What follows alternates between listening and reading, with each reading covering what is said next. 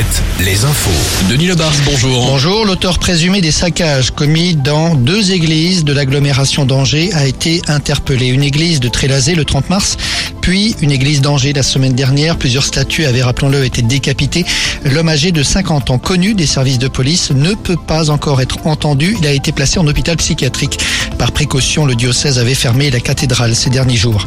25 000 euros, c'est la valeur de l'or dérobé samedi dernier dans une boutique du centre-ville de Rennes en marge d'une manifestation contre la réforme des retraites. Une manifestation marquée par d'importants saccages. Selon le procureur de Rennes, des vitres ont été brisées et deux individus se sont engouffrés dans le magasin. Ils sont repartis avec des pièces en or et des lingots. Une enquête a bien sûr été ouverte. Deux communes de la baie de Bourgneuf, la Bernerie et les Moutiers-en-Ré portent plainte pour pollution. Depuis plusieurs jours, des billes et des blocs de polystyrène s'échouent sur les plages. Pour l'instant, pas d'indice sur l'origine de cette pollution. Ce polystyrène pourrait provenir d'un flotteur éventré volontairement ou accidentellement. Sur les routes, 120 95 tués en France au mois de mars, 195 de trop, mais on constate une baisse de 14% par rapport à mars 2022. La baisse atteint les 9% sur les trois premiers mois de l'année.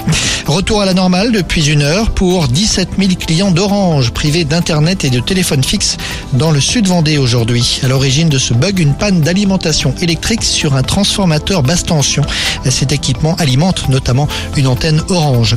La saison touristique se présente plutôt bien pour les campings après une très bonne année 2022. Les campings affichent actuellement une hausse des réservations de l'ordre de 21% par rapport à la même époque l'an passé. On constate une forte hausse des réservations au sein de la clientèle étrangère.